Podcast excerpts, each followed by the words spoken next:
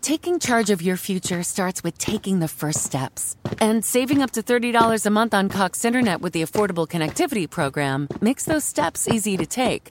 Whether they bring you to click upload on your first short film or join now for an online book club. Applying is easy. See if you qualify at cox.com slash ACP.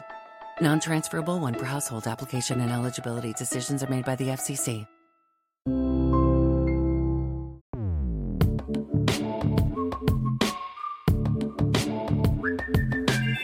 Saludos intrépidos. Este es el episodio 026 de un podcast donde tecnología, aeronáutica y astronáutica se unen para disfrute de su autor, arroba GER7, y espero que también para el vuestro. Si 4 kilobytes llevaron al hombre a la luna, imaginad lo que podemos hacer nosotros. Despeguemos.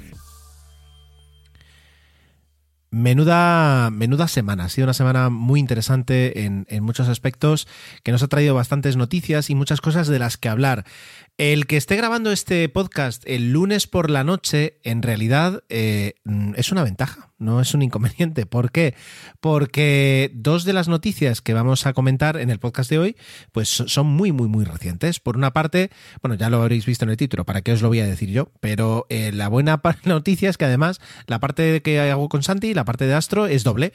Hablamos tanto de la Perseverance como cerramos ese monográfico biográfico de Werner von Braun hablando de nuestro cohete favorito, al menos durante casi toda nuestra vida, que ha sido el Saturno 5. Así que eh, yo creo que va a ser un podcast muy interesante y, largo. Así que no sé qué hago hablando y no empiezo ya la parte de tecnología. Venga, vamos, vamos allá.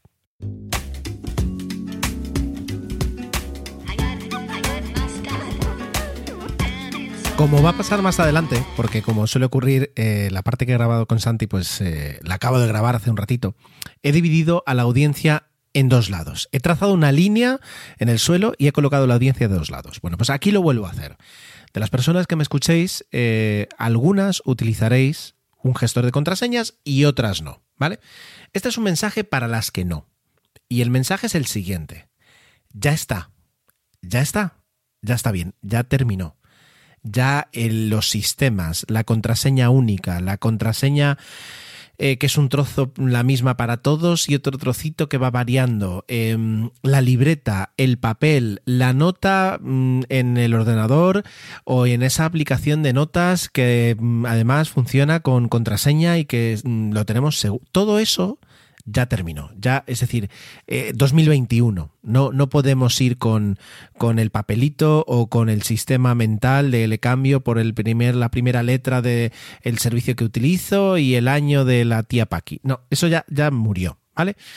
Es verdad que es un poquito una decepción. Ahora mientras estaba preparando para grabar esto pensaba que es un poquito una decepción. Y me acordaba de cuándo fue la primera vez que a mí me pidieron una contraseña, digamos, para Internet, ¿no? Es decir, una contraseña un poco de, de, de, de riesgo, ¿no? Porque es verdad que a lo mejor eh, alguna contraseña tendría para algún juego o para algún programa, pero era todo como un poquito de, de, broma, hasta que llegó Internet y dijo, venga, va, seguridad.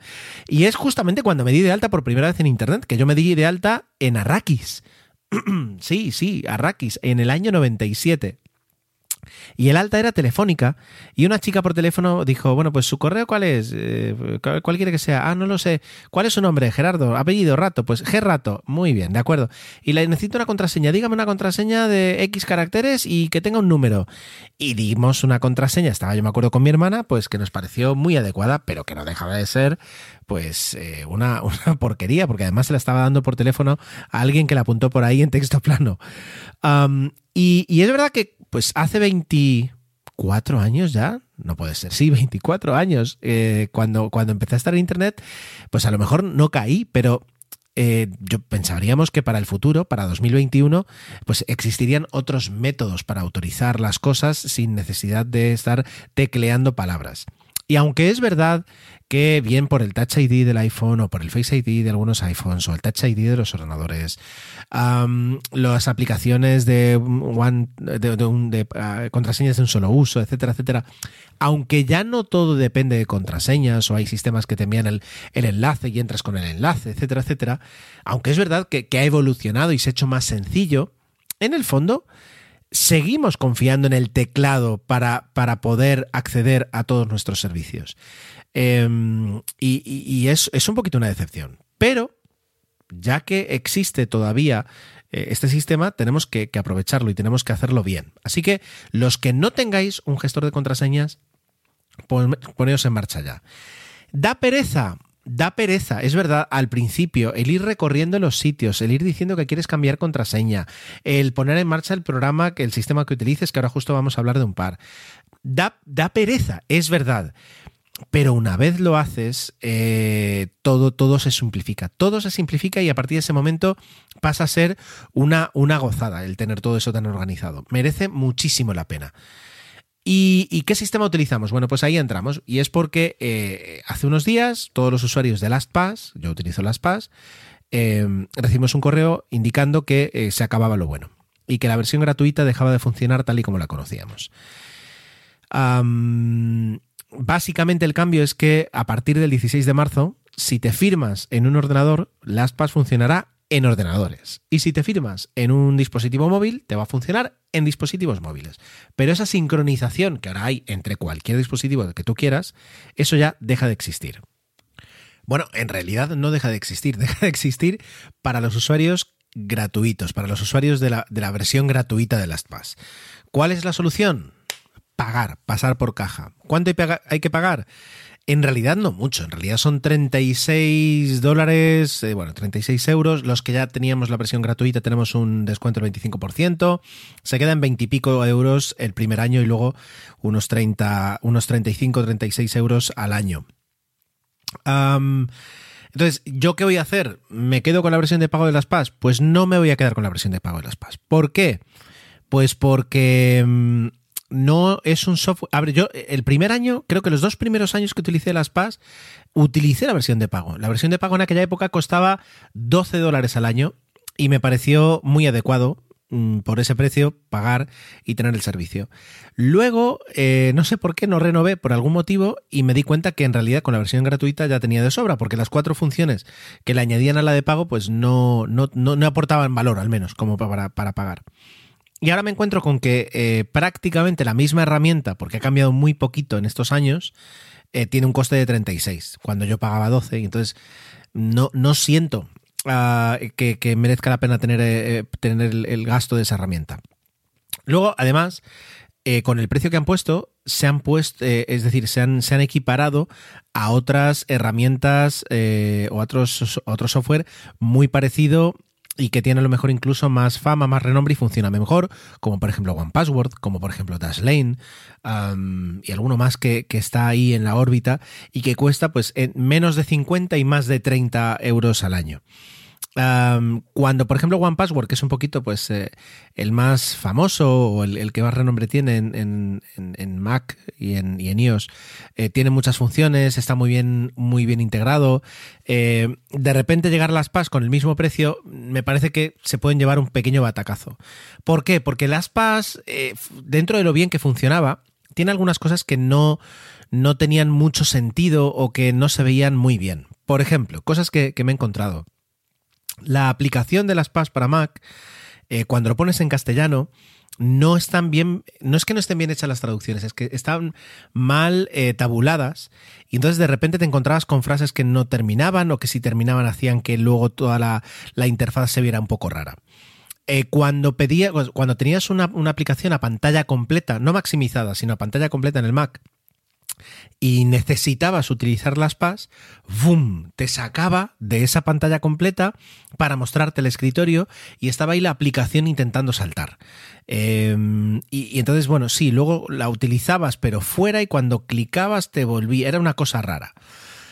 ¿Qué más cosas? Ah, el buscador rápido que tenía la aplicación de, escritorio, digamos, para, para Mac, eh, era, también le costaba a veces funcionar, no podías mover la caja del buscador, cosas así, ¿no? Es decir, y luego, una de las cosas que tenía las PAS para, para, rellenar un formulario era que cuando abrías una web con un formulario, em, en el formulario aparecía un icono pequeño en las PAS en la parte derecha. ¿Qué ocurre? Que ese, icono a veces se solapaba con otros iconos que tenía la propia página web. Y entonces a veces para hacer clic y para que funcionara era un poco raro. Y luego el autofill que tenía eh, para hacer clic y que se rellenaran usuario y contraseña, a mí muchas veces no me... We made USAA insurance for veterans like James. When he found out how much USAA was helping members save, he said, It's time to switch. We'll help you find the right coverage at the right price. USAA. What you're made of, we're made for. Funcionaba, otras sí. Claro, quien escucha esto para decir, ¿y de verdad estabas utilizando durante los últimos cinco, casi seis años eh, este software con lo mal que funcionaba? No, a ver, no es que funcionara mal, es que tenía algunas pegas, pero cuando ya estás tan acostumbrado y te aporta tanto, no era gran cosa. También era el, último, el único software que yo había probado, entonces tampoco tenía dónde comparar. Y mm, ahora cuando salió la noticia, el otro día, mientras, eh, pues el viernes a las 10 de la noche, Emilcar convocó a todos sus podcasters, es decir, a, ¿cómo es? Vengadores reunidos, eh, en torno a Clubhouse, pues para hablar un poquito de los oscuros secretos del podcasting. Al final no fue ahí eh, los oscuros secretos, sino que fue una charla mucho más amigable y mucho más blanca. Y yo esperaba ahí un poco más de, salsa de tomate. La cuestión es que eh, mientras estaban hablando mis compañeros y yo les prestaba atención, me puse, digamos, con el ordenador, digo, lo típico, que te pones a abrir y teclas un programa.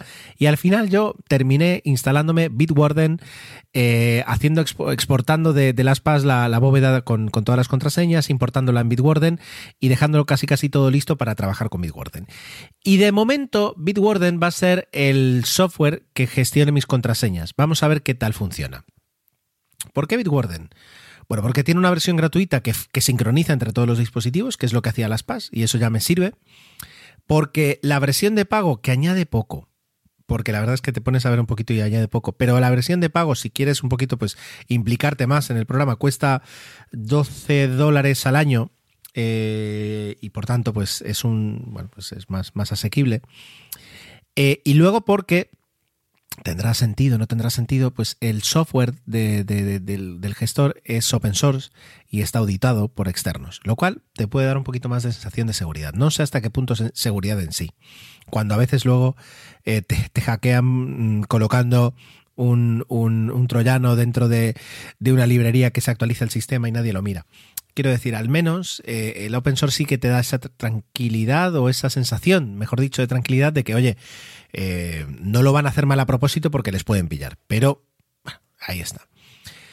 De momento mi experiencia ha sido muy positiva. El, programa lo veo mucho más sólido. Quiero decir, la extensión para Safari, que es la que yo utilizaba, pero vamos, para todos, la veo mucho más sólida que la de LastPass. Y la bóveda web, eh, cuando entras en baul.bitwarden.com, no funciona mal estoy de momento contento. La aplicación para móvil es sencilla, tiene una interfaz muy sencilla, pero oye, no sé, me, da muy buena sensación. Usar huella dactilar, aquí está. Y vamos a ver, y vamos a ver qué tal funciona. Ha sido un poquito también, un poco de prueba. He estado viendo otras alternativas, lo típico, ¿no? Es decir, las PAS Alternatives. Y ahora la web está llena de comparativos, eh, haciéndose eco de la noticia de los cambios para los usuarios gratuitos de las PAS. Y realmente tampoco hay mucha cosa si no te quieres complicar y no quieres montar tu propio servidor o quieres tener la llave en la nube, en una nube tuya para que el software acceda y sincronice como Kipas, pero Kipas funciona fatal en iOS. Quiero decir, no hay tanto donde mirar a no ser que quieras pagar por One Password o por Dashlane o por LastPass o por quien quieras. Eh, pero bueno, vamos a darle una, oportunidad en ese aspecto a Bitwarden. Una de las cosas que a mí me, escaman, y, yo sé que Emilio en, el Daily lo ha hablado bastantes veces, es de hasta qué puntos tiene sentido el pagar un software para gestionar tus contraseñas como servicio. Es decir, el pagar una mensualidad o el pagar una, anualidad. Em, cuando al menos, no sé qué va a pasar con Bitwarden, pero con las PAS en los últimos cinco años, las actualizaciones y las mejoras que han tenido, ya no digo en su estructura interna de seguridad para protegerse contra ataques, etcétera, etcétera, sino de interfaz y de funcionalidad hacia el usuario, no ha habido un cambio que justifique estar pagando 40 euros o 35 euros cada año por renovar la licencia. No, no, no ves un interés legítimo de decir, oye, tú me pagas, pero ya cambio voy a estar a tope con la herramienta. Entonces, em, Yo para este tipo de software prácticamente prefiero pagar una licencia que incluya unas actualizaciones que más o menos durante un tiempo prudencial, unos años, eh, pues eh, afecten a, adaptarse, perdón, se adapten a los cambios e incluso puedan ofrecer alguna, alguna mm, funcionalidad nueva, pero no llegar a, pagar por un servicio, porque realmente yo ahora estoy controlando, controlando bastante qué servicios tengo en marcha, cuáles estoy pagando, etcétera, etcétera. Pero si te despistas un poco y te pones a sumar lo que te lo que cobras, eh, perdón, lo que estás pagando cada mes en, este tipo de suscripciones, ostras, te puedes llevar un susto. Y, no creo que esté tan justificado. Pero bueno, dicho esto, para los que usabais la SPAS, perdón, me he comido una almendra, de verdad. Para los que usabais las PAS, os recomiendo Bitwarden. Y para los que nunca habéis utilizado ningún gestor, de verdad, sea Bitwarden o, o el que queráis, pero poneos en marcha uno, haceos un favor, por favor.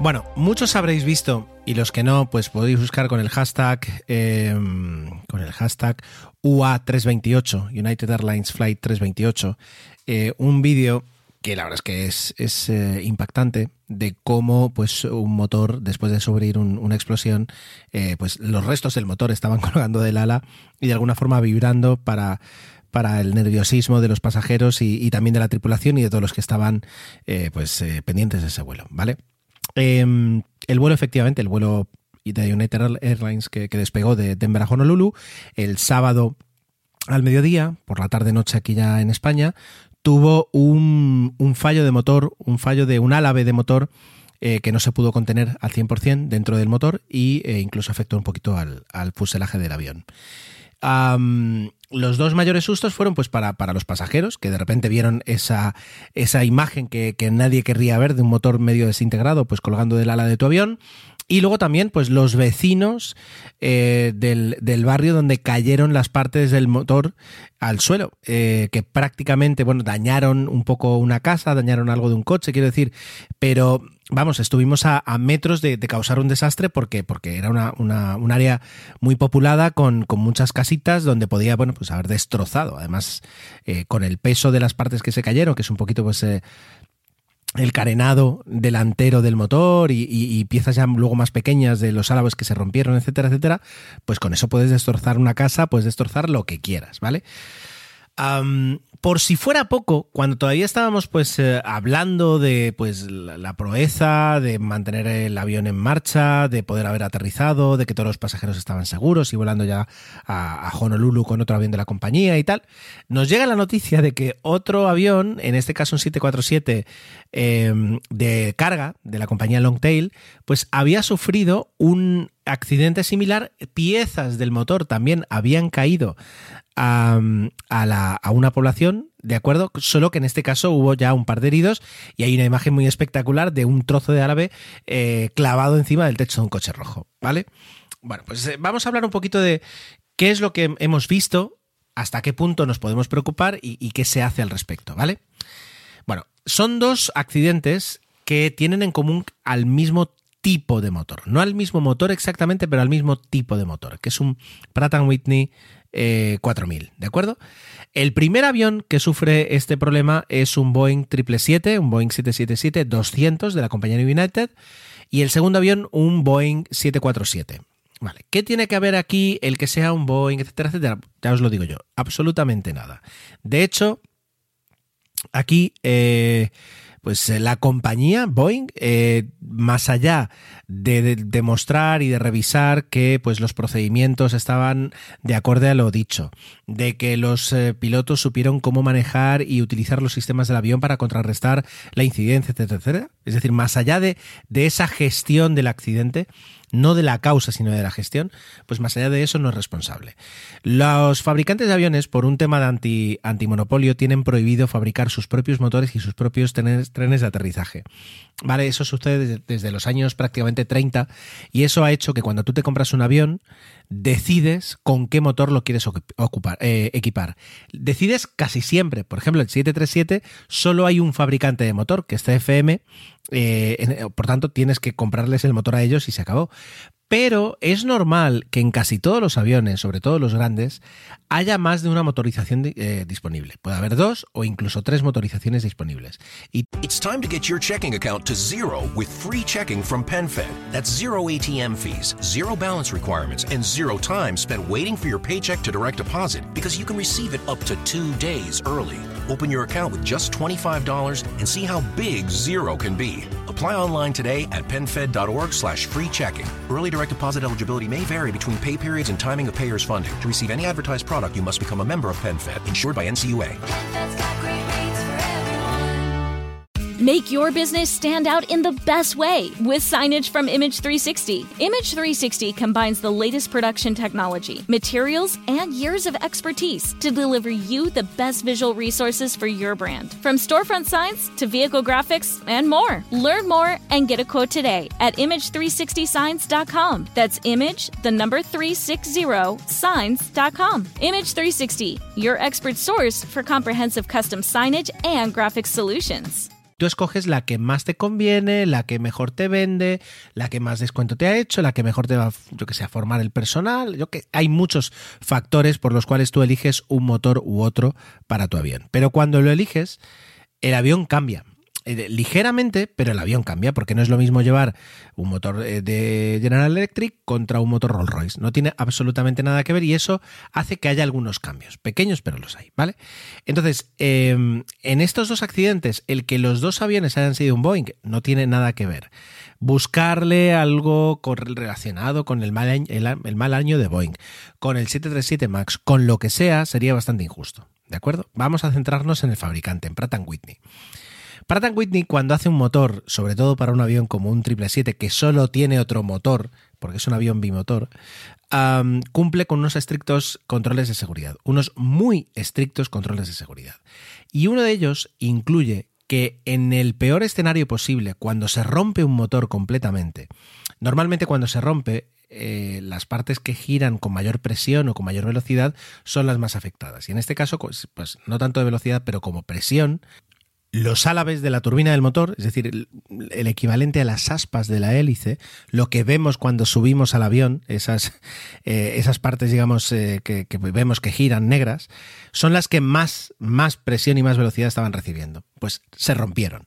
El fabricante tiene que garantizar que si eso pasa en el peor momento, cuando el motor está desarrollando la mayor potencia, las partes que se rompen del motor se pueden contener y no pueden eh, de alguna forma llegar hasta el fuselaje. No pueden eh, romper, golpear el fuselaje, causar un agujero, causar lo que sea. Es decir, el motor tiene que saber contener ese fallo a la mayor presión. Em, ¿Eso que garantiza? Garantiza pues que no vas a tener una parte de un avión cruzándote por delante del asiento, por no decir por en medio tuyo. Garantiza que no vas a romper ningún conducto de mm, electricidad o de fluido eh, hidráulico que afectara luego al manejo del avión, incluso ya digamos más allá de la propia explosión del motor. Garantiza algunas cosas. Y cuando eso falla, pues tenemos problemas, ¿de acuerdo? Aquí sí que parece que ha fallado, poquito, pero ha llegado a fallar. En el momento en el que las piezas caen al suelo o trozos de álabe golpean, agujerean el fuselaje, como ha sido en el caso del vuelo United, o eh, empiezan a llover piezas de motor a la población que hay abajo del aeropuerto donde despegaste aquí en, en, Bélgica, pues eh, se puede hablar de un error no contenido, un fallo no contenido de motor. Y eso es grave, hombre, eso es grave, porque, porque no está diseñado para eso. Ahora bien, vamos a, vamos a mirar las cosas desde el punto de vista correcto y es, bueno, hay una investigación en marcha, eh, se va a revisar qué es lo que está pasando y de momento la FAA ha pedido que hay que revisar todos los motores que tiene ese avión, es decir, que hay unos, unos 120 aviones que operan, unos 120 triple siete que operan ese motor. Em, hay que parar a los aviones, no pueden volar y hay que revisar y comprobar que, el motor esté bien. No he leído a fondo esa notificación de la, de la Agencia Federal de, la aviación comercial en Estados Unidos. No, no la he leído a fondo y no sé qué es lo que pide que se compruebe, pero puede que haya un desgaste prematuro, que haya un lote de piezas que no cumplían con una calidad metalúrgica eh, para poder estar tantos años, es decir, que por tanto se certificaron y no se tenían que haber certificado. Pueden pasar muchas cosas, pero lo importante es que ya está sucediendo, que ya se está revisando y que la, garantía que tienen los pasajeros es que hasta que no sea seguro el avión no puede volver a volar, ¿vale? esto le ha pasado a muchos aviones a lo largo de la historia, más allá del MAX que todos tendréis en la cabeza, le ha pasado, por ejemplo, a la 380, que tuvo un fallo similar y que de hecho se cayó un motor en el Ártico que tuvieron que ir a buscar. Eh, luego de irlo a buscar pudieron analizarlo y encontrar las causas del, fallo. Es decir, hay muchas cosas que pueden fallar. Y sin embargo, el sistema de seguridad que tiene la aviación comercial de alguna forma garantiza que no pase nada. Es decir, por vía, vía redundancias, vía procedimientos, vía capital humano, es decir, vía muchas cosas, se garantiza la seguridad. Porque de hecho, en ese vídeo, es decir, no estáis viendo un milagro de que no terminara de reventarse el motor. No, lo que estáis viendo es el trabajo de la ingeniería, que hemos hablado muchas veces, que va garantizando niveles de seguridad y trabaja con márgenes más eh, gruesos o más estrechos, pero márgenes siempre de seguridad que permiten que incluso cuando pase esto se pueda operar el avión y pueda aterrizar con, tranquilidad. Por supuesto, felicitaciones a la tripulación por saber manejar esta situación con la calma y con la profesionalidad de vida y que garantizó pues aterrizar de, forma natural al avión sin, sin mayor problema y, desembarcar a todos los pasajeros. claro, ojo, eh, por ejemplo, había una imagen del avión en el vídeo, se ve como el avión estaba, el motor estaba todavía en llamas. Y entonces había gente que decía, pero ¿cómo puede ser que no hayan cortado combustible? Claro, pensad que el motor de un avión está constantemente regado de combustible y a una temperatura altísima. Por tanto, si pasa algo eh, es normal que tarde en, apagarse, porque tienes ahí queroseno, tienes ahí aceite de motor, y, eso pues es difícil llegar a apagarlo ah, sin, los productos adecuados, simplemente con el viento. Pero eh, lo que estamos viendo, sobre todo en ese primer vídeo, es la tecnología funcionar en caso de fallo. A ver, si yo hubiera estado en esa ventana grabando ese vídeo, yo hubiera estado muy nervioso. Es decir, no, no inspira para nada. Es decir, mentalmente va en contra de cualquier tranquilidad que tú puedas tener pero ah, sin saber exactamente qué ha ocurrido, sin saber si es un tema de fabricación o de mantenimiento o de desgaste prematuro, sin saber realmente lo que ha pasado, lo que vemos es que el sistema funciona, garantiza la seguridad para que el avión aterrice y, y, a partir de ese momento ya se pone en marcha la investigación y se ha puesto a toda velocidad para saber qué es lo que ha ocurrido. Decía antes que ha afectado a unos 120 aviones. En concreto, afecta a 69 aviones en servicio y a 59 en almacenamiento.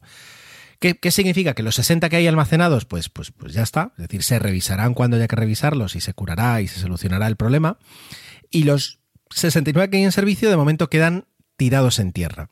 Es verdad que justamente en este momento no es el más grave para dejar en tierra un avión. Cuando hay tan poca demanda, pues siempre tienes otros aviones que has parado y que puedes eh, despreservar y poner en marcha en un tiempo reducido y, y, pues afectando poco a tu operativa. ¿Qué más os puedo contar? De este, de este, accidente. Por supuesto, hay que esperar las causas, hay que esperar el informe. Em, la última duda que alguien puede tener. Entonces, ¿es peligroso que el avión vuele con un motor?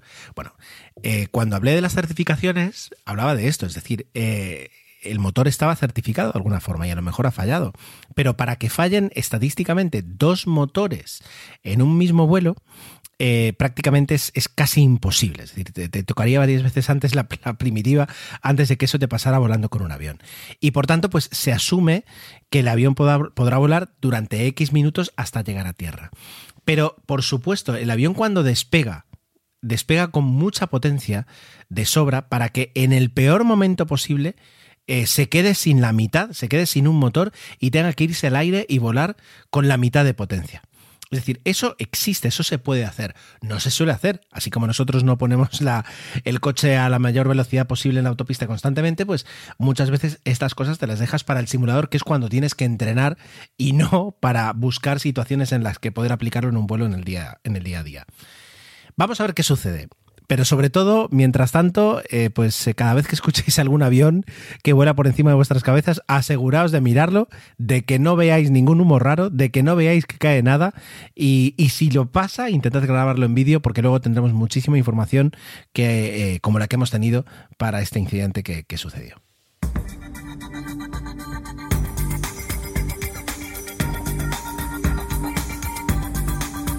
Bueno, arrancamos esta sección de eh, Intrépidos Astro eh, con muchas cosas que contar, porque eh, además de, mm, además de pues, lo que tenemos preparado, pues la, actualidad a veces manda un poco. Antes de nada, estoy siendo maleducado, voy a, saludar a Santi que está aquí esperando. Muy buenas noches, Santi. Muy buenas, Ger, ¿cómo estás?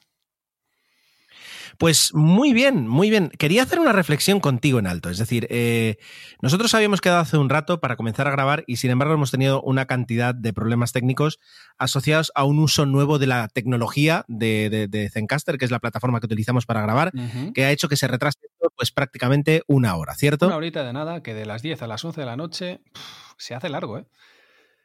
Claro, porque además hay una, hay, una curva en la energía de los padres, ¿no? Entonces, y que, es como la de la electricidad, ¿sabes? Que a las 10 de la noche empieza el valle y nos venimos abajo. Así que vamos a ver cuántos somos. Pero venga. ahora bien, ahora bien, la, reflexión es que em, bueno, hemos estado hablando un poquito hasta que ha sido el propio Santi que ha dicho, no deberíamos estar grabando esto, y, le he dado el botón casi enseguida. Pero eh, una de las cosas que nos ha enseñado la pandemia y todo este año 2020 y, el 2021 que llevamos, es que hay algunas cosas que, la tecnología no nos ha provisto adecuadamente. Y una de las cosas es las videollamadas y las llamadas, algo que sigue siendo todavía eh, muy complicado. Y todos los que hagáis teletrabajo, eh, espero que tengáis la misma frustración que yo, que, sigue sin, ser rápido, sin ser normal. Siempre, en, una llamada de cinco, siempre hay uno que tiene problemas de conexión, problema con los auriculares, problemas con eh, lo que sea, algo que hace que no se pueda conectar. Entonces, eh, teniendo en cuenta esto, más mérito todavía tiene lo que la NASA nos ha mostrado hoy lunes con los vídeos del aterrizaje de Perseverance. Es decir, en un año donde a veces dos personas con toda la tecnología del mundo les cuesta 50 minutos conectar correctamente para grabar un podcast, en, de jueves a lunes, en un fin de semana, eh, hemos recibido más de 30 gigas de, datos en cuanto a vídeo e imágenes desde Marte. Ha dado tiempo para recibirlo, visualizarlo, montar un vídeo, analizarlo un poco para poder estar seguros y sentarse hoy el lunes por la mañana, porque aquí ha sido por la tarde, pero era por la mañana en, en la costa oeste de Estados Unidos, y, dejarnos a todos con la boca abierta. Lo cual es impresionante. Impresionante. Totalmente, es una pasada. No sé si ya habréis tenido oportunidad de verlo, pero es algo único. La primera vez que se pueda ver una aproximación de este tipo con esta calidad de imágenes. El montaje es un montaje relativamente normal, no os esperéis nada de, sí. de Michael Bay, Nada por ahí, pero las imágenes, es que claro, de la otra misión de la Curiosity tuvimos una foto, dos fotos, X fotos, pero es que aquí tenemos cámaras por arriba, por abajo, por los lados es alucinante. Y la sensación de, a mí no sé tú, pero a mí la sensación que más me, ha calado es la vista subjetiva de una nave que está llegando a un planeta nuevo. Mm. Alucinante. Sí. Vamos, eh, Aquí, digamos, las personas que escuchéis eh, ahora mismo este podcast os dividís en dos grupos. Los que ya habéis, habéis visto el vídeo y los que todavía no habéis visto el vídeo. Como he leído por ahí en, Twitter, en alguien que sigo decía, eh, coged este vídeo y mostrádselo a todas las personas. Es una especie como de, de prácticamente de, de, evangelización, ¿no? Es decir, todo el mundo debería ver este vídeo por lo que representa. Y es, y es cierto. Entonces, si no lo habéis visto, yo prácticamente os animaría a que pausarais el podcast lo buscarais, NASA Perseverance Landing en YouTube, en Twitter, y lo podréis ver. Es un vídeo de tres minutos, en realidad no es tanto, y la acción es incluso menos. Y luego volváis y, seguimos hablando, ¿vale? Em, le comentaba a Santi que en la rueda de prensa que he podido seguir justo antes de que mostraran el vídeo, eh, ha estado muy bien la rueda de prensa, porque lo primero que han hecho ha sido decir, hola, ¿qué tal? la misión ha ido bien, el, el rover está en su sitio, todo ha ido genial, y luego han pasado a la persona responsable de todo el despliegue de las cámaras. Y es que este rover, Santi, como, como tú decías, a diferencia de, del, Curiosity, que es eh, su hermano mayor, Correcto. venía con una barbaridad de cámaras. 23 cámaras en con total. Un, Correcto, pero bueno, es decir, de, las 23 en realidad había, o sea, que cubrieran la parte del aterrizaje, eh, si no voy mal, eran una, dos, tres, cuatro, cinco. No, llega a 10 cámaras. Creo que sí, había dos mirando hacia el paracaídas, dos mirando hacia abajo, otras dos mirando hacia arriba. Es decir, iban por pares, eh, por, tener una cierta redundancia, pero más o menos creo que eran unas 8 o 10 cámaras que han cubierto toda la parte del aterrizaje más un micrófono. Vale. Em, la primera pregunta es, ¿por qué la NASA presta tanta atención a tener unas imágenes de tan alta calidad? Hombre. Em, esto no lo hemos preparado. A mí, por ejemplo, se me, se me ocurren dos motivos, pero Santi, tú agrega o, comenta lo, que quieras. Eh, por una parte, eh, es información para ellos. Es información de cómo, se de cómo aterriza, de qué es lo que percibe una nave espacial cuando aterriza en Marte lo cual les va a ser muy útil. Y segundo, por esto, porque ahora mismo estamos grabando un podcast eh, acerca de ello, porque había decenas de miles de personas mirando la, rueda de prensa de hoy, porque van a abrir los telediarios de mañana, eh, bueno, no, no, los abrirán, pero estarán en los telediarios de mañana de medio mundo, y todo eso es publicidad. Y todo eso es publicidad.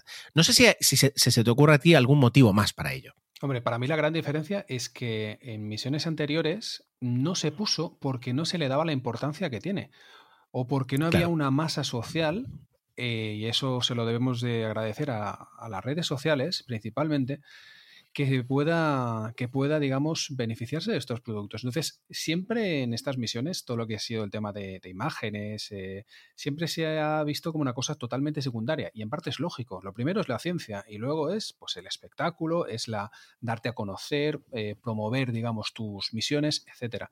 Y en este caso ha coincidido que la tecnología se ha abaratado muchísimo, porque recordemos que las cámaras que han utilizado, como hablábamos antes, Ger, no son cámaras, digamos, construidas a propósito para la misión, sino que son cámaras comerciales que se han utilizado, evidentemente con las modificaciones pertinentes para aguantar siete meses, meses en el espacio, pero son cámaras normales, con lo cual es tecnología relativamente barata. Y además, lo que decía, tenemos pues esto, miles y miles de personas que están pendientes de esto. De hecho, hoy veía en Twitter eh, pues mm, mucho hype, evidentemente, con cuentas de gente que está pendiente de, las misiones y en especial de la Perseverance. Pero es esto, tienes las dos combinaciones, un, público sediento de imágenes y una facilidad que antes no tenías para grabar escenas preciosas. Totalmente. Claro, Recordemos además que eh, la NASA necesita unos presupuestos muy abultados para poder poner en marcha todo este tipo de misiones. y ellos son eh, de, forma, de forma altruista, pero también de forma interesada, los primeros en buscar una alta relevancia social, es decir, una, ah, un interés por parte de la sociedad, en este caso sobre todo de Estados Unidos, que es eh, quien marca luego los presupuestos de, la NASA, eh, en decir, oye, mm, se están haciendo algunas cosas espectaculares. Y para, para este año, en 2020, bueno, en 2021, eh, entendieron que, como tú dices, Santi, la, capacidad de comentar, la capacidad de compartir según qué contenido podría triunfar. Disculpad. El, el responsable, digamos, de todo el sistema de las cámaras comentaba que todo nació cuando le regaló a su hija una, bueno, una GoPro, una cámara de deportiva, eh, porque hacía gimnasia rítmica y pudo ver lo que se veía, porque con un arnés se lo puso la, la, chica, pues cómo se veía unos saltos y unos ejercicios en primera persona. Y se le ocurrió que tenía, o sea, que se tenía que trasladar esa experiencia eh, a, la, a, la, sonda. Claro, él dijo, dice, yo a mi edad, dice, ya no creo que pueda eh, aterrizar una nave en Marte, dice, pero lo que vamos a ver es lo más cercano eh, que podemos estar todos de saber cómo es esa sensación. Correcto. Pasando ya a lo que hemos visto, claro, es decir, no es, un, como tú decías, un montaje de Michael Bay, no es un resumen hecho para una película donde solo ves los, los cuatro planos más interesantes. Aquí eh, pues son tres minutos. Tres minutos eh, con momentos muy intensos y con otros más tranquilos, pero todos muy bonitos. La verdad es que sí, porque es que desde el momento en que despliega el paracaídas, cosa que nunca se había visto en vídeo, eh, ves perfectamente, además tienes dos imágenes, una que está ralentizada al 30% y la otra en tiempo real. Y ves perfectamente cómo se despliega el paracaídas, que es un paracaídas que mide 20 metros de diámetro. Es lo más grande que se ha enviado a otro planeta. Luego ves cómo se desprende el, ¿cómo se llama esto? el escudo térmico. que además es que está clavado a las simulaciones que hemos visto durante muchos años y en otras misiones anteriores, eh, pues eso, simulaciones en 3D, es exactamente igual.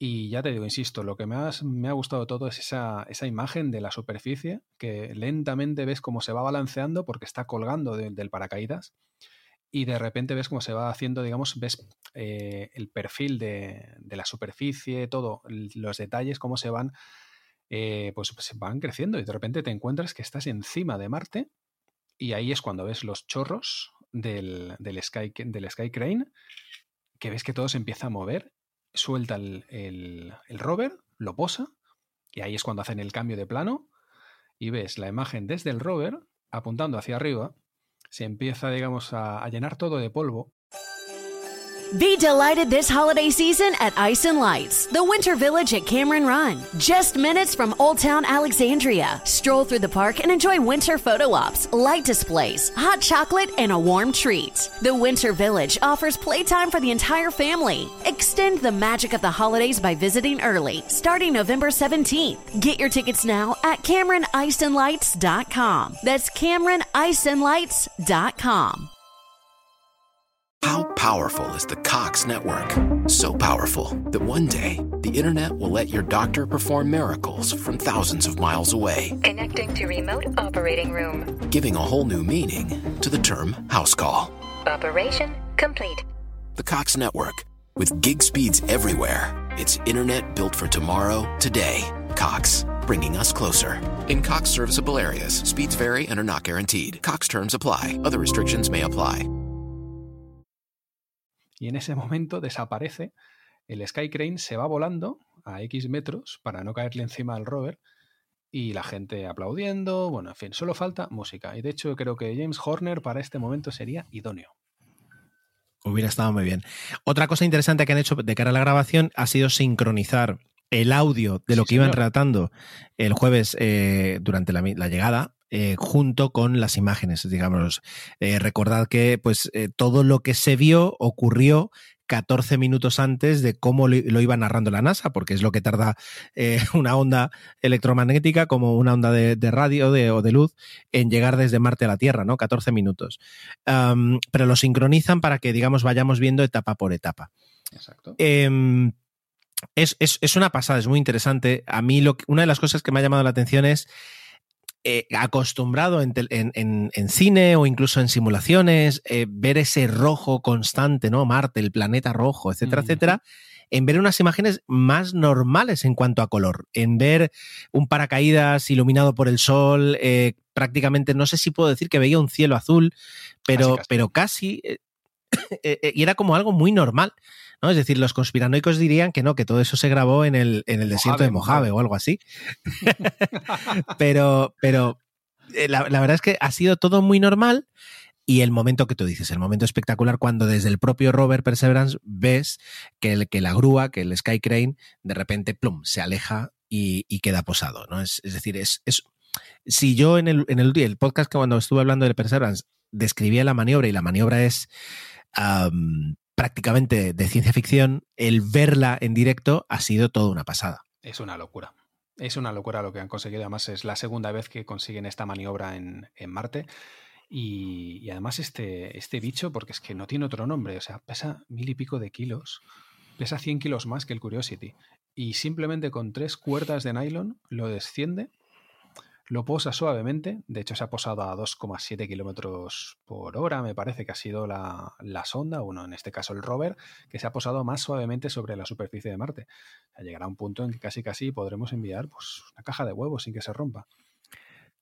Eh, claro, eh, recordad solo así como, como comparación, cuando enviaron en el año 97 la Pathfinder, la, uh, el primer rover marciano que hubo, eh, lo que se les ocurrió buenamente fue tirar una bola llena, digamos, es decir, eh, que era un airbag gigante con un montón de, como, como si tiraras el rover eh, cubierto en, papel de burbuja, pero una mm, barbaridad y nivel NASA, pero tirarlo así a lo bestia, poplum, ya llegará, ya se pegará los golpes que se tenga que pegar, parará en algún momento y luego, pues, eh, por peso quedará en, con, el, con la parte que nosotros queremos en, la parte inferior, desplegaremos, ¿no? Nos, quitaremos de encima un poco, pues, toda esa tela que nos sobra y bajará. que en ese momento, ojo, lo consiguieron también. o sea, y, la Pathfinder. Y sirvió para que fue. Curiosity y el, y el Spirit, los dos, eh, digamos que siguieron a la Pathfinder. Opportunity y Spirit. He dicho Curiosity. Se me el eh, exactamente. sí, claro, sí. El Spirit y el, el, Opportunity, que fueron los siguientes, también utilizaron la misma técnica. O sea, un demostrador tecnológico perfecto. Totalmente, o sea, quiero decir, eh, llegado el caso, pero claro, no puedes hacer eso con, un bicho que pesa lo mismo que, el coche que tienes en el garaje o que tienes en la calle, porque son eso, son 1200, 1300 kilos, si no voy mal, bueno, 950 o 1100 kilos más o menos, va, por ahí. ¿eh? Porque ten en cuenta que además tiene esos kilos extra, los kilos extra del Ingenuity, del helicóptero, que no hemos hablado del helicóptero. Claro, bueno, creo que lo mencioné en el podcast que hice yo, pero muy de pasada. Eh, claro, si consiguen hacer volar el Ingenuity, va a ser el primer vuelo de un artefacto en otro planeta, lo cual es, es decir, tiene, tiene, tiene unos visos. Y, como decía el otro día un, bueno, Tomeu, eh, el, amigo en común que estuvo además aquí cuando estuvimos hablando de Flight Simulator, o sea, en 118 años después de que en Kitty Hawk los hermanos Wright volaran por primera vez pues eh, el, Fly, el Flyer 1, 118 eh, años, que no es tanto, eh, un helicóptero no tripulado va a intentar, y si lo consigue, va a volar en Marte. Quiero decir, si esto no es increíble, pues, pues eh, ¿qué lo es? ¿Qué lo es, no? si la belleza humana también, pero es, es una pasada. Y ahora lo que queda es muchísima ciencia y todo lo que tiene que hacer el, la Perseverance eh, o el Perseverance, no sé si es masculino o femenino. Depende, los ingleses, todo lo que tiene que hacer. O los ingleses, los ingleses, los americanos, mejor dicho, creo que la consideran femenina. Mm. Creo que sí, pero bueno, ellos todo lo que son naves eh, son, son femeninas siempre, ¿no? Entonces, bueno, pues la Perseverance eh, tiene que empezar a hacer toda la ciencia. Ya he estado viendo algunos comentarios en Twitter de gente que, eh, pues a lo mejor porque no tienen ese conocimiento o a lo mejor porque no tienen la curiosidad de preguntárselo antes de publicar, decían que, que cómo podía ser que con tantas cámaras eh, pues las imágenes fueran en blanco y negro y fueran tan pequeñas. Pero bueno, ya enseguida la gente le responde y le explica que, bueno, que son las primeras fases. La Perseverance todavía prácticamente está dormida, va encendiendo poco a poco sus sistemas y, está programada para poder enviar... Mm. Exacto, es decir, es, envía los primeros datos eh, para, para, que el equipo en, tierra, en la Tierra pueda ver que está correcta y que puede funcionar. Y luego es eso, es decir, que en tres días eh, ha manejado 30 gigas de la Tierra a Marte, de, perdón, de Marte a la Tierra. Yo hay veces que me he intentado bajar cosas y, he tardado más tiempo. decir, o sea, es, totalmente. El ancho de banda que tiene es una pasada. Es una pasada todo ahí equipado y todavía, todo ahí provisto de electricidad por su, por su RTG, por su, su generador de, electricidad por, por isótopos radioactivos. Entonces, bueno, pues es la ventaja de que no se va a quedar sin, sin electricidad. No, no le pasa lo mismo que la, a la Insight. ¿Qué le pasó a la Insight? No, eso no, lo tengo en la cabeza. ¿Qué le pasó? Ha llenado de polvo los paneles solares. Ha tenido el mismo problema ah, que, el, que el Spirit y el Opportunity. Y el problema que tiene además es que esta no se puede mover, es una sonda fija que está ahí en Marte y se ha llenado totalmente de polvo, ese polvo tan fino que se mete por todas partes eh, de la superficie marciana y lo tiene por encima de los paneles solares, con lo cual están rindiendo pues muchísimo por debajo de lo, de lo que sería normal. Con lo cual han tenido que apagar pues no sé cuántos instrumentos y funciona al mínimo, esperando que alguna racha de viento lo limpie. Imagínate. Leí en Twitter un comentario gracioso que decía, dice, mi madre dice que cómo puede ser que la NASA coloque una sonda ahí y luego no sea capaz de, ponerle la sonda en la escoba para barrer los paneles. Totalmente. Eso sí que es un fallo sí, sí, en ese aspecto.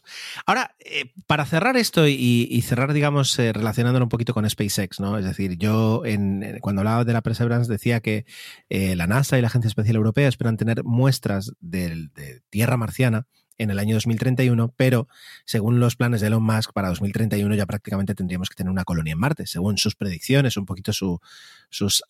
¿Existe aventuraciones, aventuramientos? Bueno. Llámalo de que em, Es el tiempo medio de Elon Musk. Exacto. La, pregunta es, es decir, em, ahora mismo nadie, nadie eh, tiene más información acerca de los factores a tener en cuenta a la hora de aterrizar en Marte que la NASA. Es decir, la NASA ya tiene una información y ahora, es decir, con, con los vídeos y con, todos los instrumentos. Recordemos que la Perseverance además tenía un sistema eh, para fijar el mejor sitio donde aterrizar autónomo. a diferencia de la Curiosity que... ¿Cómo? ¿Cuál videojuego? Las imágenes que, se, que mostraban era un videojuego. O sea, tienes que aterrizar aquí, en este cuadrado verde. Y, entonces ahí se lanzaba y con un margen de error creo que de, 40 metros, no, de 13 metros, es decir, muy, muy, muy pequeño. toda esa información acerca de pues la, atmósfera, los vientos, la. yo qué sé, es decir, todo, todo lo que, lo que se tiene que tener en cuenta.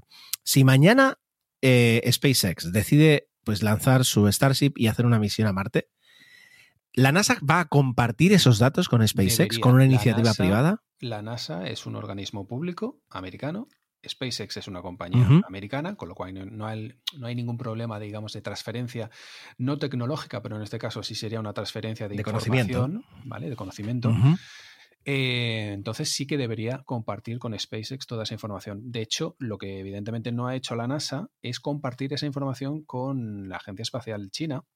Y digo evidentemente porque es que no se lleva muy bien. Pero tristemente no lo ha compartido con ellos y de hecho la sonda Tianwen, la sonda china que llegó hace unos días, unos días antes que la Perseverance ahí a Marte, ha tenido que orbitar, está orbitando ahora mismo y está haciendo un reconocimiento de Marte para tener sus propios datos, para poder escoger una zona de aterrizaje adecuada.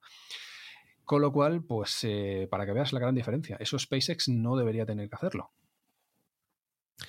Es, curioso, por una parte pensaba que lo, que tú dices que es normal, por otra parte, eh, compartir, digamos, esa información con una iniciativa privada eh, que a lo mejor tiene su ánimo de lucro cuando la NASA, pues en teoría no, no, no trabaja en ese mismo plano, pues no lo sé. Es decir, son, son preguntas que ahora mismo tampoco tienen. Sí, tampoco. Bueno, sí, claro. Es decir, tú me colocas aquí. No, me dejas, me dejas este asiento para yo colocar a alguien de los míos. Pones eh, una banderita de la NASA, algo habrá un quid pro quo, seguro que habrá. Sí, yo supongo. Clarice, eh, quid pro quo, Clarice. Pues eh, vamos a, vamos a, digamos, a parar esta mm, esta charla que tan, tan interesante que estamos teniendo sobre hoy eh, la noticia del día en, el mundo, digamos, astronáutico, que es la rueda de prensa de la NASA, y vamos, si quieres, a empezar ah, con otra parte muy interesante, y es un poquito el, los tatarabuelos de, las misiones actuales que fueron las, eh, las naves, eh, los, bueno, los cohetes Saturno V y las, la misión Apolo, el programa Apolo de la Agencia Espacial Europea, porque nos habíamos quedado con la segunda parte ya de, de Bernard von Braun en, en, Estados Unidos, nos quedamos, si no voy mal, con, una, con un momento, o sea, en un momento en el que Bernard recibe prácticamente todo el poder eh, por parte de la NASA para poner en marcha un cohete que sea capaz de cumplir con el sueño de Kennedy y ahora, digamos, queda el, el, desenlace, ¿no? Es decir, Leyendas de Pasión, el desenlace. Pues sí, más o menos. Lo dejamos eh, alrededor del año 60. Von Braun y su equipo ya están trabajando para la NASA, han dejado el ejército. Y la NASA, incluso antes del famoso discurso de Kennedy de vamos a llegar a la Luna, antes de que termine esta década, etcétera, la NASA ya tenía planes para llegar a la Luna y sabía que necesitaba unos cohetes muy potentes. O sea, lo que habían estado probando hasta entonces no les servía. Así que nada, eh, Werner se puso manos a la obra y bueno, se sacó de la chistera el primer cohete de la familia Saturno. Y este cohete casi casi hoy en día no se conoce, bueno, no se conoce, no, no, se, no se habla mucho de él. No es un cohete importante, pero sí que lo fue, que es el Saturno 1. Y el Saturno 1, eh, para que os hagáis la idea, ah, fue un salto cuántico en cuanto a capacidades. O sea, pasamos, por ejemplo, de poner en órbita 14 kilos del Explorer 1 eh, a poner hasta 9 toneladas. Eh, ¿Cómo lo hicieron? Pues juntando cohetes. Eh, juntaron 8 depósitos de combustible, que eran depósitos del cohete Redstone, de ese cohete del que ya hablamos, un cohete bastante simple. Los juntaron alrededor de otro depósito central, en este caso del Júpiter, y ya está. Y con eso tuvieron la primera fase, una primera fase muy potente, con 8 motores. Y bueno, el primer vuelo fue en el 61. Este cohete tiene una cosa muy importante y es la segunda fase, la fase conocida como S4B. ¿Por qué es tan importante? Pues porque esta segunda fase iba a ser la tercera fase del Saturno V. Es una fase que eh, tenía un solo motor, el motor J2, funcionaba con hidrógeno y oxígeno líquido y tenía un rendimiento muy bueno. Eh, con lo cual se puso en prueba en el Saturno 1B y, como he dicho, pues ya funcionó perfectamente para las misiones Saturno. El Saturno, el pequeñito este, pues voló nueve ocasiones y cinco de ellas tripuladas, con lo cual mm, fue todo un éxito, no tuvo ningún fallo. Es, eh, a ver, e, ese cohete es muy importante. Eh, como tú decías, porque, claro, el Saturno 5 era tan espectacular, tan maravilloso como caro. era un cohete carísimo de producir.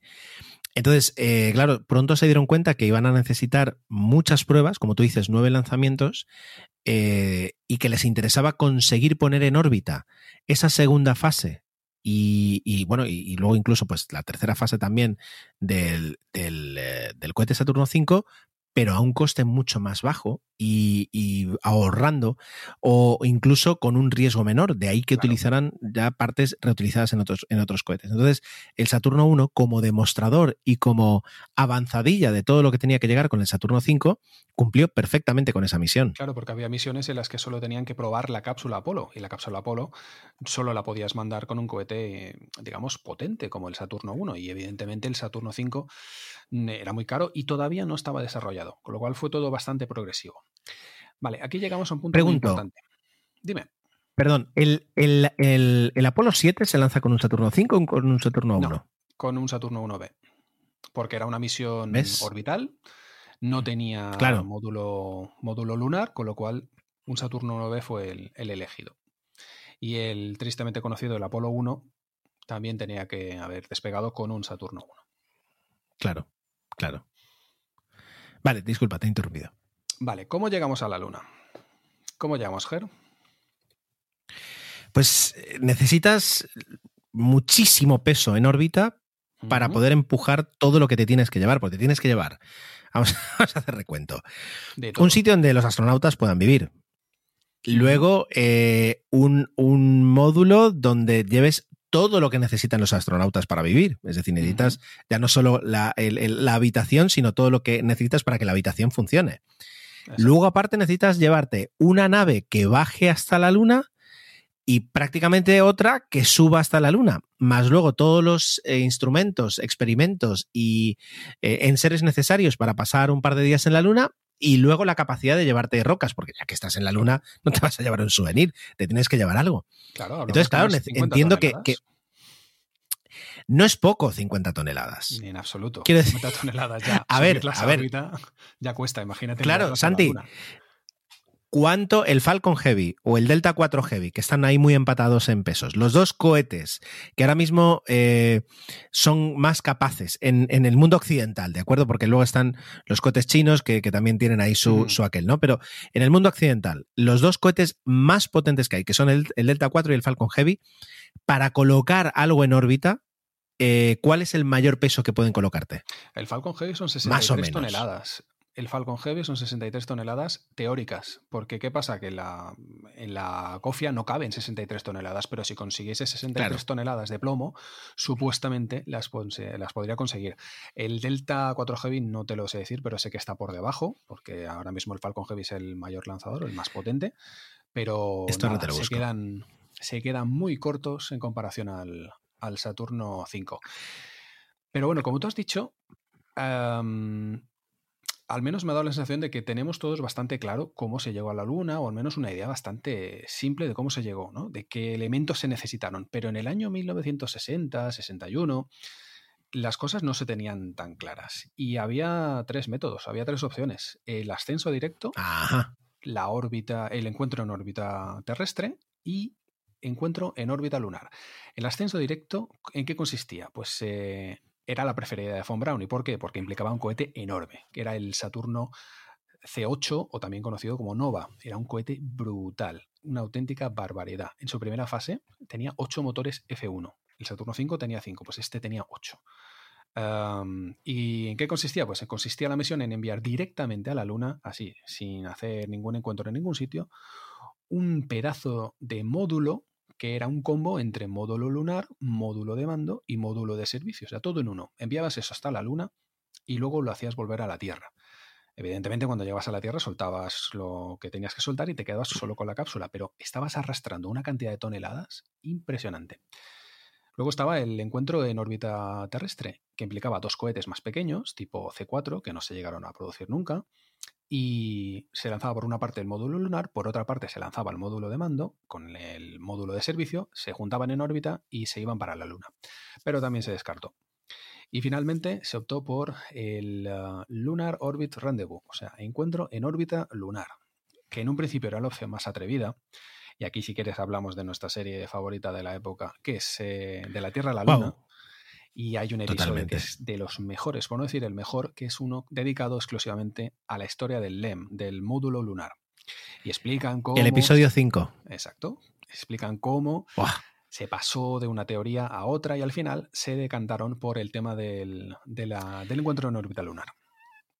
Claro, una de las cosas que ese episodio, que ese episodio merece un podcast. O sea, de hecho, podríamos crear un podcast paralelo que fuera ir comentando Be delighted this holiday season at Ice and Lights, the winter village at Cameron Run. Just minutes from Old Town Alexandria. Stroll through the park and enjoy winter photo ops, light displays, hot chocolate, and a warm treat. The winter village offers playtime for the entire family. Extend the magic of the holidays by visiting early, starting November 17th. Get your tickets now at CameronIceandLights.com. That's CameronIceandLights.com. Do you need a better way to respond to FAQs so your staff doesn't go crazy answering the same questions over and over and over again? Vonage does that. With the ability to have AI powered conversations in over 100 languages, Vonage virtual assistants can instantly connect to your contact center and answer calls, providing answers any time of day. Your live agents can be free for more complex cases. Learn more about the benefits of conversational AI and see everything Vonage can do for your business at Vonage.com. No, eh, todos los episodios de, de la Tierra a la Luna. Claro. Yo, yo, creo que como proyecto, pues, cuando nos sobre un poquito de tiempo lo podríamos hacer. Pero eh, una de las cosas Exacto. Una de las cosas más importantes de ese episodio es que te muestran que eh, la gente de Grumman, que hizo, que hizo el módulo lunar, partía de cero. O sea, quiero decir, todo siempre tenía, es decir, tal vez la cápsula Mercury, eh, que fue la, la primera cápsula, eh, también partió de cero, porque había que pensar cómo se hacía eh, lo de meter a una persona en un sitio, llevarlo a la órbita y regresarlo sano, pero luego todo ya luego fue una evolución y, y, una, y digamos plasmar experiencias y aprendizajes.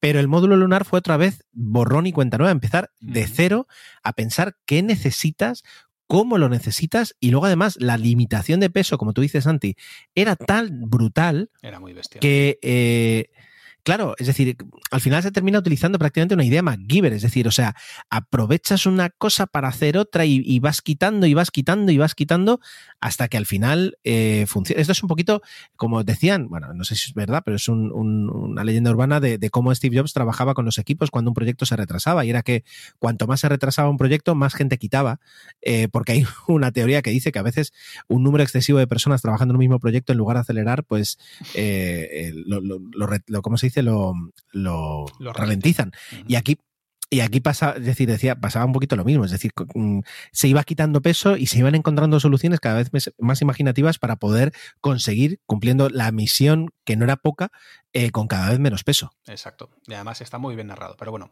volvemos al encuentro en órbita sí. lunar.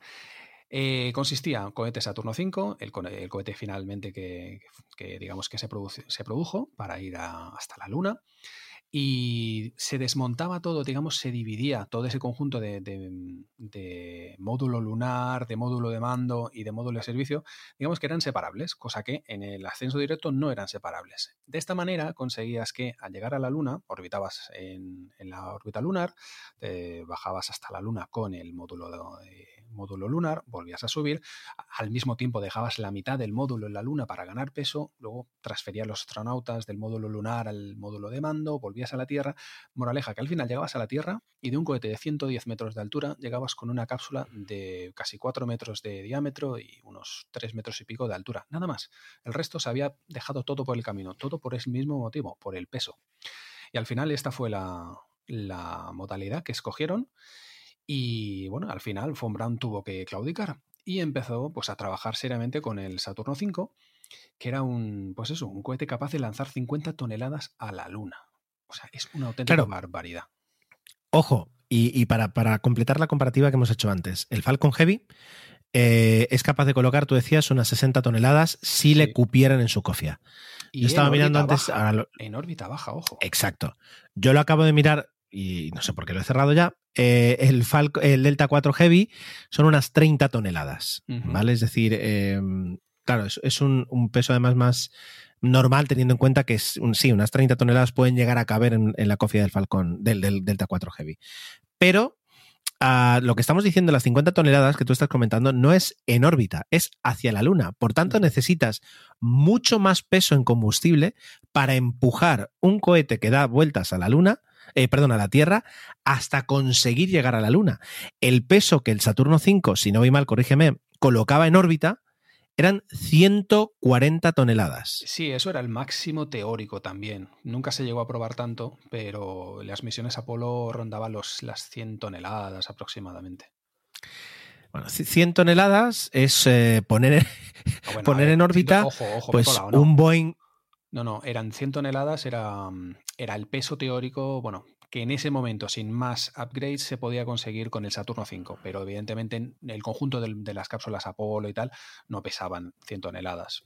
Pero es eso, necesitas, eh, si tienes que enviar 50 Bueno, a la Luna, necesitas el resto para poder llegar hasta la Luna.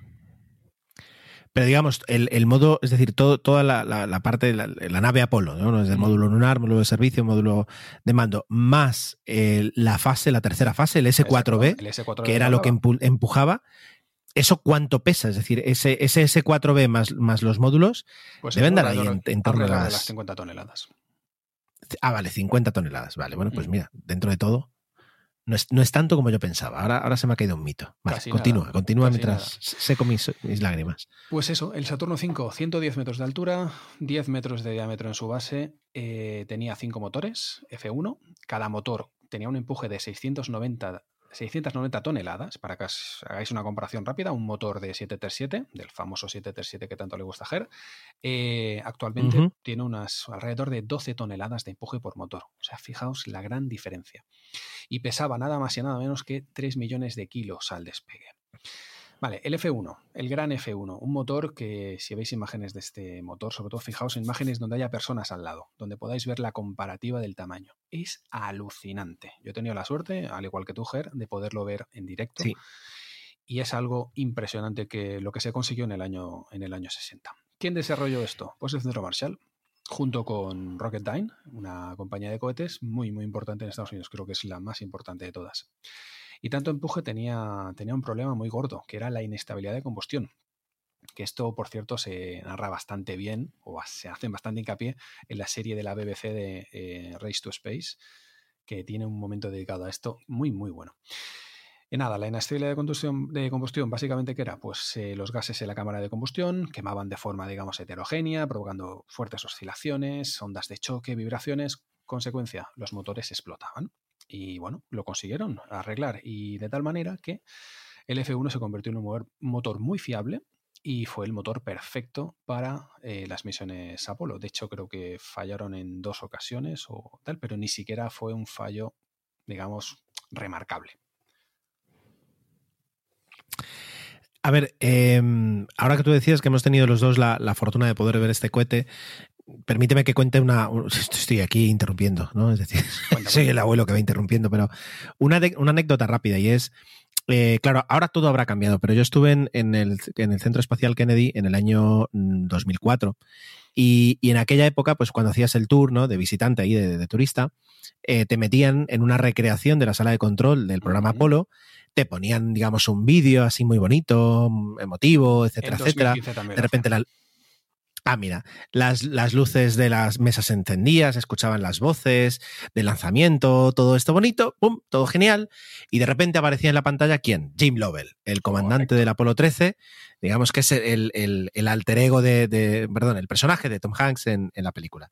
Y entonces se pone a hablar también de lo importante, de tal. Y de repente te dice, ya para terminar, dice, por- dice, ahora se abrirán las puertas y ustedes van a poder contemplar la única máquina que literalmente es capaz de llevar a un hombre eh, a otro planeta, a fuera, fuera de la Tierra, a otro planeta. Y entonces se abrían unas puertas en rollo hollywoodiense y tú salías y te encontrabas con el culo del cohete con los cinco motores mirándote hacia ti, o sea, puesto en horizontal. Y claro, es decir, todo te, te, lo, te preparaban para impresionarte. Pero esto que os acabo de describir es una de las cosas que más me han impresionado en mi vida. Es decir, el de repente caminar y ver eso tan, tan masivo, tan impresionante, tan grande, tan potente. Es decir, eh, sentías una especie como de, de, inmediato respeto. Es decir, es como cuando entras en, lo que en Notre Dame, eh, esa, esa, sensación de, de magnitud eh, superlativa. A mí es una de las cosas que, que siempre recordaré, que, que, te sientes muy humilde de, de estar presenciando una, una, una, belleza tal de la ingeniería. Espectacular, la verdad. Y ya me callo. La verdad es que es espectacular. Está muy bien hecho.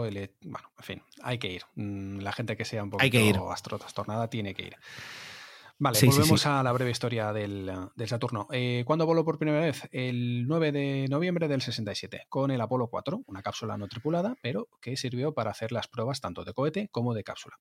En ese momento, eh, en el despegue, que fue un despegue, pues la primera vez que se sintió lo que se sintió, eh, al menos por parte de los espectadores, eh, las ondas de choque de los motores F1 provocaron que incluso la caseta de la CBS eh, se desmontase parcialmente. O sea, fue algo muy bestia. Luego se mejoró un poquito el tema de la supresión de, sonido, pero en ese momento se encontraron con, ese cohete pues, que estaba desatado.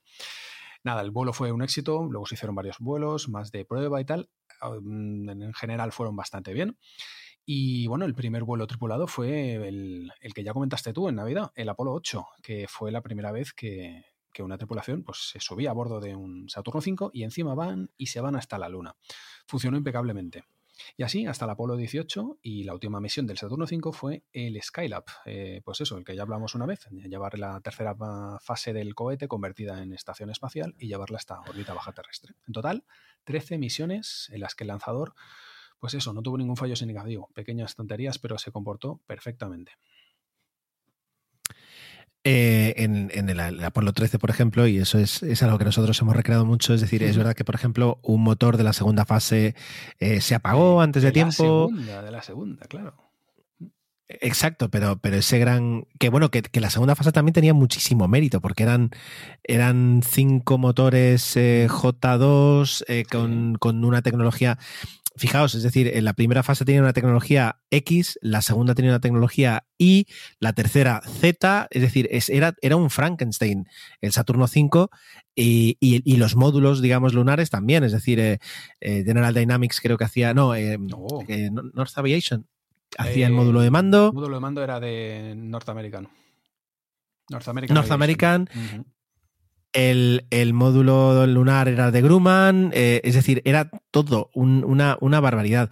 Todavía hoy, y es algo muy bonito, cuando ves los lanzamientos de, la NASA, em, ves eh, el nombre de la empresa en, la espalda de los monos que llevan las personas que están y entonces de repente ves a una persona de Boeing, eh, al lado tienes otra persona de SpaceX, bueno, eso no pasa, una persona de McDonnell Douglas, eh, tampoco pasa, hay que decir, una persona de Northrop Grumman, otra persona de la NASA, que sí es de la NASA. Entonces eh, es una forma interesante de identificar quién es quién y, quién tiene que estar en cada lado. Pero este cohete era un, auténtico, era un auténtico monstruo. Vaya, di que sí. Por cierto, la primera fase, la S1C, de la que hemos hablado, la fabricó Boeing y no dio tantos problemas como están dando ahora. Ah, bueno. Pues nada, volvemos a nuestro amigo Werner. Eh, Werner. Nuestro amigo Werner. Que está con nosotros. Bebe. Eh, eso. Sí. Vale, pues eh, este señor con el Saturno V llegado, llegó al tope de su carrera. Y en el año 70, ya con la carrera espacial finiquitada, se, se retiró, digamos, de primera línea. Lo trasladaron a Washington para empezar, digamos, a trabajar en, pues eso, en futuros, futuros planes para la NASA, etc. Pero sus visiones de lo que era exploración espacial no, no iban acorde con lo que quería el gobierno americano. Él quería ir a Marte, de hecho tenía misiones empleando varios Saturnos 5 modificados para llevar eh, pues eso, naves tripuladas a Marte, en fin. Él siempre iba con el tema de la exploración espacial, pero en la NASA solo querían shuttle y querían, pues eso, digamos, bajar los costes de todo, que luego al final no fue, pero bueno. Así que nada, terminó abandonando la NASA, se fue a la industria privada, de, hecho trabajó en la compañía Fairchild.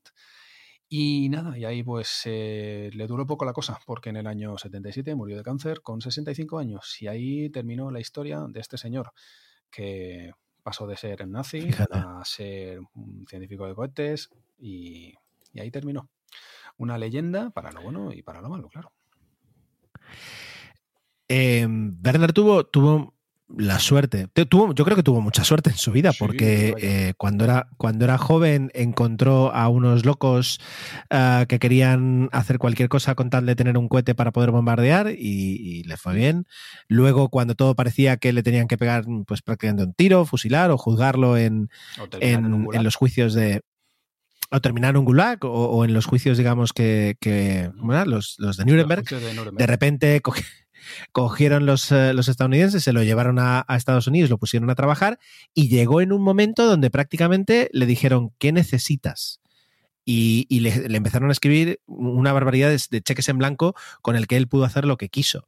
Claro, justo después de la carrera espacial, eh, y eso es algo que algún día podemos hablar, de repente todo cambia muchísimo. Y de hecho, el, transbordador espacial es, al fin y al cabo, no es más que la idea de la NASA. Antes hablábamos de cómo retransmite ahora la NASA los vídeos eh, en alta definición para, de alguna forma, captar más simpatía y captar más. Eh, em, pues relevancia dentro de, los votantes que hay en Estados Unidos y que, que al fin eh, claro, más apoyo. Eh, eh, el, transbordador espacial no era otra cosa que decirle a la gente, no estamos locos con el gasto, fijaos qué nave tan cuca la vamos a reutilizar porque nos interesa y nos importa que vosotros paguéis pocos impuestos. Era eso. Era eso. Y, eso, quiero decir, cambiaba mucho la filosofía que tenía Werner von Braun, que era un más grande todavía y, vamos, vamos adelante con lo que sea. Sí, es lo que tienen los soñadores y en este caso él era un soñador y ahí se le terminó la fortuna. Pero bueno, la verdad es que el legado a nivel tecnológico eh, es innegable y bueno, gracias a él y a su trabajo, en parte, en muchísima importancia, pues eh, gracias a él se llegó a la Luna y no se ha vuelto a llegar a la Luna desde entonces. Así que bueno, algo de importancia sí que tuvo. Totalmente. Es decir, em, a veces necesitas lo que tú dices, ser un soñador y tener la capacidad de eh, convencer y de mantener esas ideas a lo largo de muchas personas, muchos millones y muchos años, eh, sin, que, sin que se caiga todo, sin que se descalabre todo. Y, él lo consiguió. Y no solo eso, sino que además, es decir, él proyectó eh, evidentemente el Saturno 5 tenía muchos padres, ¿no? no, se puede adjudicar el éxito a una sola persona, por supuesto, pero él ideó o, consiguió mantener un proyecto de un cohete que luego se demostró que no tuvo, eh, o sea, que, dio todo lo que se esperaba de él. Quiero decir... un maestro de orquesta, un director de orquesta. Totalmente. Y lo hizo no en presupuesto, porque, porque el presupuesto era prácticamente ilimitado, pero lo hizo en plazo. Quiero decir, lo cual ahora parecería prácticamente imposible. Sí, de hecho, bueno, no empecemos a hablar del SLS ni de sus mm, tal, pero es que es así. Hoy en día es totalmente imposible. Pero bueno, era otra época. Era otra, época, y, y, funcionó todo bastante. Cualquier tiempo pasado es mejor. Bueno, pues em, aquí se queda, yo creo que ha sido un repaso muy bonito a la vida y obra de, este señor, que como tú decías, tiene claros y oscuros, pero que sobre todo eh, pues eh, tiene unos hechos eh, como se dice, este comprobables. hablan de unas cosas y en otros hablarán de, pues eso, de, su parte más oscura, pero aquí nos hemos centrado más en, en todo lo que es tecnología. Exacto. Pues eh, bueno, pues eh, cerramos esta primera, esta primera, ¿cómo se dice? Monográfico, esta primera biografía, pero me parece que vamos a buscar ya otro personaje interesante eh, del que poder hablar, pues repasando un poquito la importancia que ha tenido luego en la carrera espacial y en, la, progresión de la, de la exploración espacial. Por supuesto que sí. Bueno, hasta, hasta el próximo episodio. Hasta el próximo episodio, Ger. Un abrazo fuerte.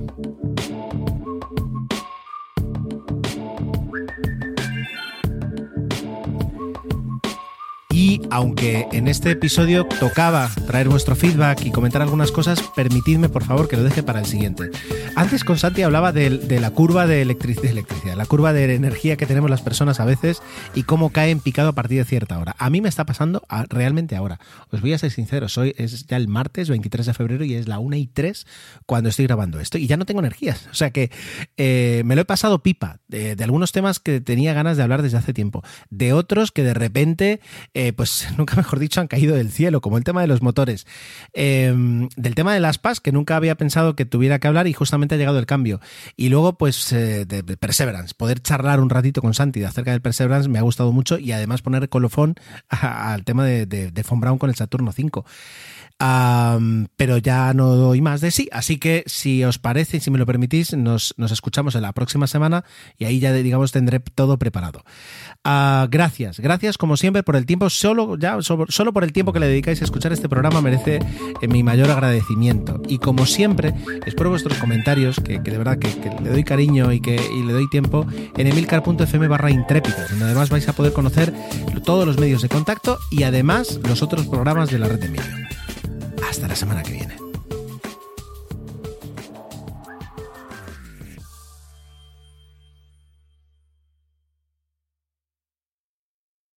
¿No se merece tu familia lo mejor? Entonces, ¿por qué no los mejores huevos? Ahora, Egglands Best están disponibles en deliciosas opciones. Huevos clásicos, de gallina libre de jaula y orgánicos de Egglands, que ofrecen un sabor más delicioso y fresco de granja que le encantará a tu familia. En comparación con los huevos ordinarios, Egglands Best contiene la mejor nutrición como 6 veces más vitamina D, 10 veces más vitamina E y el doble de omega 3 y B12. Solo Egglands Best. Mejor sabor, mejor nutrición, mejores huevos. Visita egglandsbest.com para más información.